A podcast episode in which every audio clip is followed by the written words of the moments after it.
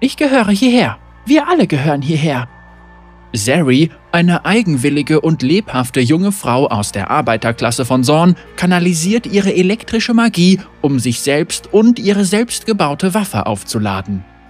Ihre instabilen Kräfte spiegeln ihre Emotionen wider, ihre Funken ihren blitzschnellen Lebensstil.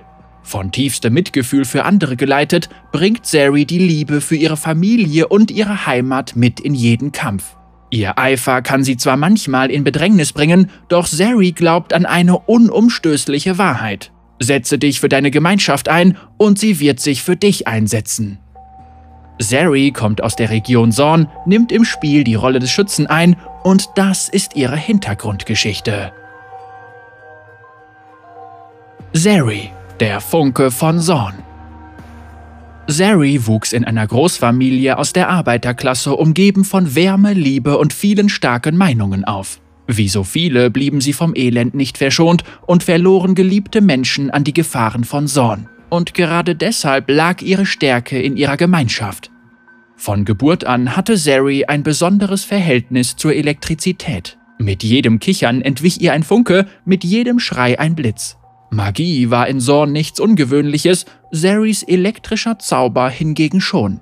Er wurde von ihren Emotionen geladen, manchmal geerdet, manchmal tosend und wild. Schon nach kurzer Zeit wussten ihre Nachbarn bei jedem Stromausfall, dass sie wahrscheinlich dafür verantwortlich war und nicht eine durchgebrannte Sicherung. Das Leben in Zorn ist ein wundervolles Chaos, sagte ihre Großmutter immer, und Zeri verkörperte dieses Chaos nur zu gut. Doch nicht jeder fand ihre kleinen Eigenheiten niedlich. Für ihre Familie und ihre Freunde war Zeri eine liebenswürdige Chaotin, für andere war sie einfach nur Chaos. Bei gelegentlichen Wutausbrüchen, bei denen ihre verirrten Stromschläge eine Straßenlampe oder zwei oder vielleicht auch zwölf zum Bersten gebracht hatten, dachte Zeri, sie hätte Blitze von etwas oder jemandem gesehen, doch sie konnte keinen genaueren Blick darauf werfen. Sie wünschte, sie könnte ihre instabilen Kräfte besser kontrollieren. Zielstrebigkeit hatte sie, doch an Geduld mangelte es ihr. Und doch bot sich mit jedem Funken eine Gelegenheit. Eines Nachts, als Zeri durch die Märkte des Entresols schlenderte, wurde der Boden von unterirdischen Ausgrabungen zum Erzittern gebracht, das schnell zu einem zerstörerischen Beben anwuchs. Sie verschwendete keine Zeit, raste an eingestürzten Gebäuden vorbei und rettete in den Trümmern gefangene Opfer. Als ihre Welt langsam in sich zusammenstürzte, wurde Zeri zu einem rasenden Blitz. Sie wusste, die Chem-Barone hatten Bergwerke in der Nähe errichtet, nachdem sie behauptet hatten, bessere Ressourcen als Hextech entdeckt zu haben. Was sie aber nicht verrieten, waren die Gefahren ihrer ungebremsten Grabungsarbeiten. Je schneller sich Sari bewegte, desto stärker lud sie sich auf. Unter Druck blühte sie auf, erkannte, was ihre Kräfte bewerkstelligen konnten und wie viel ihr ihre Nachbarschaft bedeutete, auch wenn sie den Baronen nichts bedeutete. Als sich der Staub gelegt hatte, versammelten sich Überlebende, um Zeri zu danken. Unter Zeris Erleichterung brodelte Wut, denn Zeri wusste, dass sie mehr Leute hätte retten können, wenn sie ihre Kräfte besser beherrschen könnte. Was Sari geschafft hatte, würde bestimmt die Aufmerksamkeit der Barone auf sich ziehen. Sie wusste, sie würden keine Skrupel haben, alles daran zu setzen, um an sie zu gelangen, und Sari durfte nicht riskieren, dass andere verletzt werden würden. Nicht noch einmal. Um sie vor ihr selbst zu schützen, durchflitzte Sari die Trümmer des Unglücks und baute eine Jacke, um ihre Elektrizität zu bändigen und den Blicken der Barone zu entgehen. Jetzt konnte sie ihre Gabe zügeln und Bedürftige beschützen. Als sie die zerstörten Straßen durchstreifte, sah Zeri gebrochene Gesichter. Familien versuchten, ihre Häuser wieder aufzubauen, und Zeri ging ihnen zur Hand, ohne ihre Kräfte einzusetzen. Doch je mehr sie half, desto mehr bekam sie zu Gesicht. Arbeiter, die Generatoren nicht anwerfen konnten. Eltern, die versuchten, mit kaputten Kochplatten Essen zu kochen. Diese Leute hatten niemanden, der sich für sie einsetzte und schon gar nicht jemanden mit einer Gabe wie Zeri. Sie wusste, ihr Bezirk und andere wie dieser würden niemals wirklich sicher sein, wenn alles so bleiben würde, wie es war.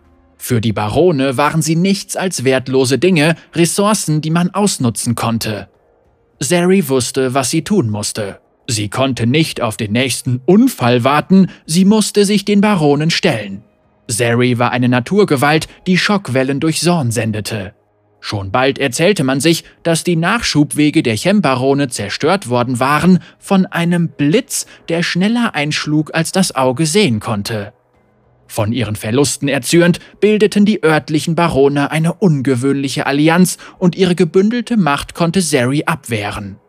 Sie versuchte sich anzupassen, schneller zuzuschlagen, doch gegen die endlosen Ressourcen der Barone hatte sie keine Mittel. Sie zog sich zurück, ihr Körper gebrochen, ihre Kräfte fast aufgebraucht. Die Barone waren vereint, sie war alleine. Als sie nach Hause ging, erwartete Zeri Enttäuschung von jenen, die sie im Stich gelassen hatte, aber sie wurde von ihrer Familie, ihren Freunden und Leuten, die sie nie getroffen hatte, willkommen geheißen. Sie alle wollten sich gegen ihre Unterdrücker auflehnen und ihre wiederaufgebauten Häuser gaben ihnen neuen Mut. Zeri hatte sich noch nie so inspiriert gefühlt, und doch war sie es, die diese Leute inspiriert hatte. Sie war der Funke, der ihr Feuer entzündet hatte, und sie war nicht mehr alleine. Mit der Hilfe ihrer Nachbarn hatte Zeris Mutter für sie ein Gewehr gebaut, aus den Materialien, die jene gespendet hatten, für die Zeri kämpfte, die Leute von Entresol. Als Munition dienten Zeris Emotionen, der leitfähige Lauf des Gewehrs verstärkte ihre Kräfte und nahm sie direkt aus ihren Händen auf.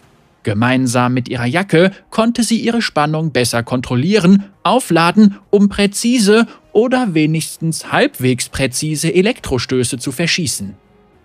Zeri blickte ihre Familie und ihre Nachbarn liebevoll an.